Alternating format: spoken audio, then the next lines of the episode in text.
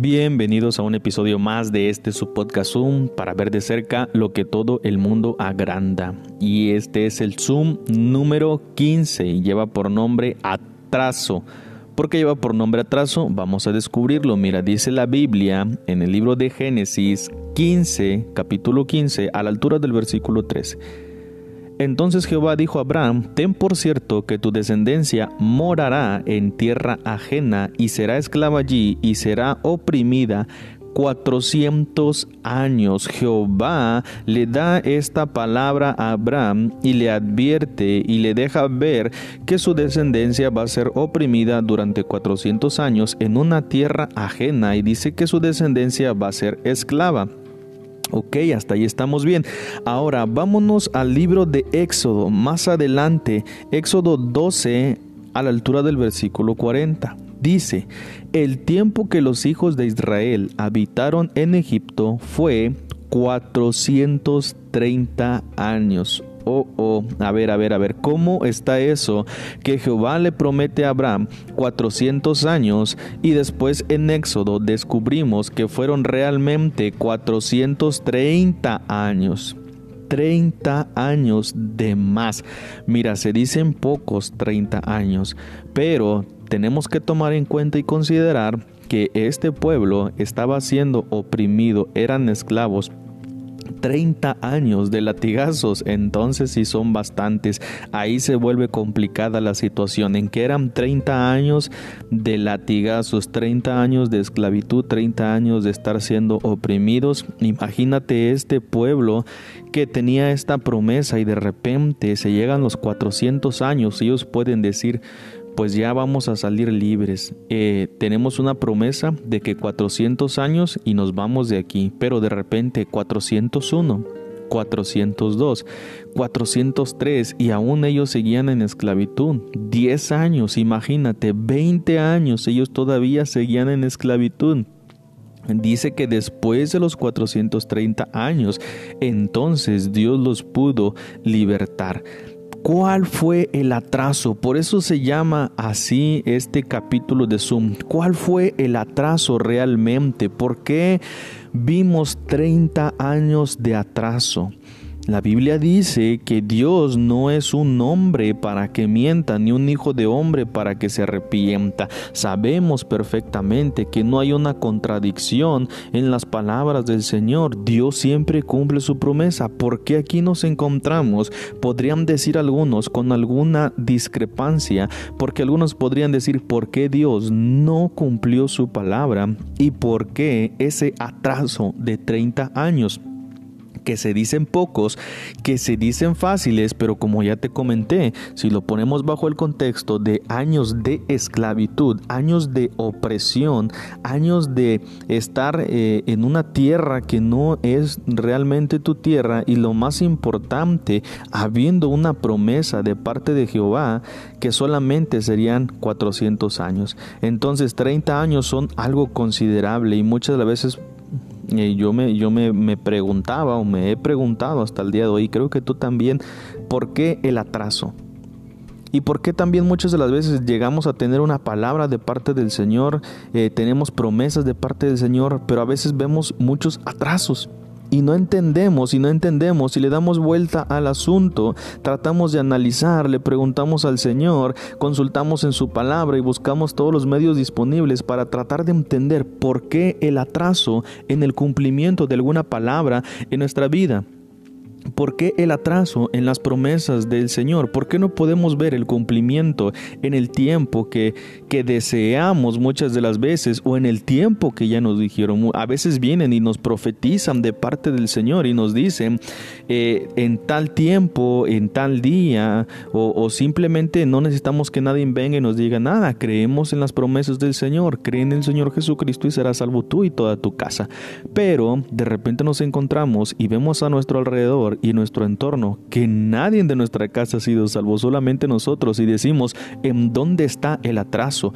¿Por qué yo también tengo 30 años de atraso en la promesa que Dios me hizo? Mira, vamos, al, vamos a ver la respuesta. Dice en el libro, ahí mismo, en Éxodo, pero en el capítulo 2, en el versículo 23, y vamos a leer también una parte del 24. Y los hijos de Israel gemían a causa de la servidumbre y clamaron y clamaron y subió a Dios el clamor de ellos. Subió a Dios un clamor de parte del pueblo de Israel. Y mira lo que dice en el versículo 24. Y oyó Dios el gemido de ellos y se acordó de su pacto con Abraham nos podemos dar cuenta claramente la palabra de Dios habla por sí sola. Yo me imagino que este pueblo de Israel dijo, como muchos de nosotros hemos pensado, son 400 años. Creemos una promesa, creemos una palabra, sabemos que Dios no miente y damos todo por asentado, damos todo por hecho y dejamos de clamar. Y a veces nos encontramos aún siendo esclavos de muchas cosas. Eh, nos encontramos oprimidos y de alguna manera sabemos que el Señor hizo una promesa y nos limitamos a dejar de clamar algunas de las veces se nos olvida, damos por hecho y damos por asentado que esa promesa va a venir, porque sabemos que tenemos un Dios fiel. Pero aquí vemos que Dios no movió su mano, a pesar de que había una promesa de por medio, no movió su mano hasta que el pueblo clamó, hasta que hasta el trono de Jehová llegó un clamor de parte de un pueblo que estaba esperando una promesa. Porque muchas de las veces vemos una en las promesas porque hemos dejado de clamar. Este Zoom número 15 es un llamado a todo aquel que ha dejado de clamar. Cree en el Señor Jesucristo y serás salvo tú y toda tu casa, pero creemos realmente en la palabra de Dios. Pero algunos de nosotros hemos dejado de clamar por nuestra familia. Algunos de nosotros hemos dejado de clamar por nuestros hijos, por ese tío, por esa tía, por esa persona familiar que sabemos que aún no ha venido a los pies del Señor, que aún no se le ha revelado la verdad. Pero como decimos, eh, eh, la, promesa viene, hay una promesa de por medio, sí, pero muchas veces nos atenemos a esa promesa y dejamos de clamar. Este es un llamado para que vuelvas a clamar. Dice que después de esos 430 años ya no aguantaron más y entonces dice que clamaron, pero ya fue un clamor desesperado, tal vez ya un clamor eh, ya reclamándole al Señor. ¿Por qué, Señor? ¿Por qué 30 años después si tú dijiste que solamente eran 400? ¿Por qué? Pues porque dejaron de clamar, porque dejaron de clamar. Esa es la respuesta. ¿Por qué hay un atraso en el cumplimiento de la palabra de Dios, de las promesas de Dios en tu vida? Porque has dejado de clamar. Vuelve a clamar. No esperes un atraso de 30 años en tu vida. No esperes ver una situación adversa para que tu clamor llegue, para que ya no sea un clamor eh, creyendo ah, por una promesa, sino que ya después se puede tornar en un clamor desesperado, decía David, desde el hoyo de la desesperación. Entonces, no dejes de clamar. No dejes de clamar. El Señor tiene promesas para tu vida, pero eso no justifica que cese el clamor de tu parte. Tú tienes que seguir clamando, tienes que seguir pidiéndole a Dios, Señor, yo creo en tus promesas, yo creo que tú lo vas a hacer. Señor, acuérdate de mí, acuérdate de la promesa que tú me hiciste. No dejes de clamar. Hay atrasos en tu vida, hay atrasos en tu ministerio, hay atrasos en tu sueño hay atrasos en tu meta, hay atraso en el cumplimiento de una palabra que se ha decretado sobre ti, hay atrasos en el cumplimiento de algo que le has creído. Pregúntate si aún sigues clamando con un clamor ferviente hacia Jehová, con un clamor ferviente por el cumplimiento de esa palabra. Por eso viene el atraso.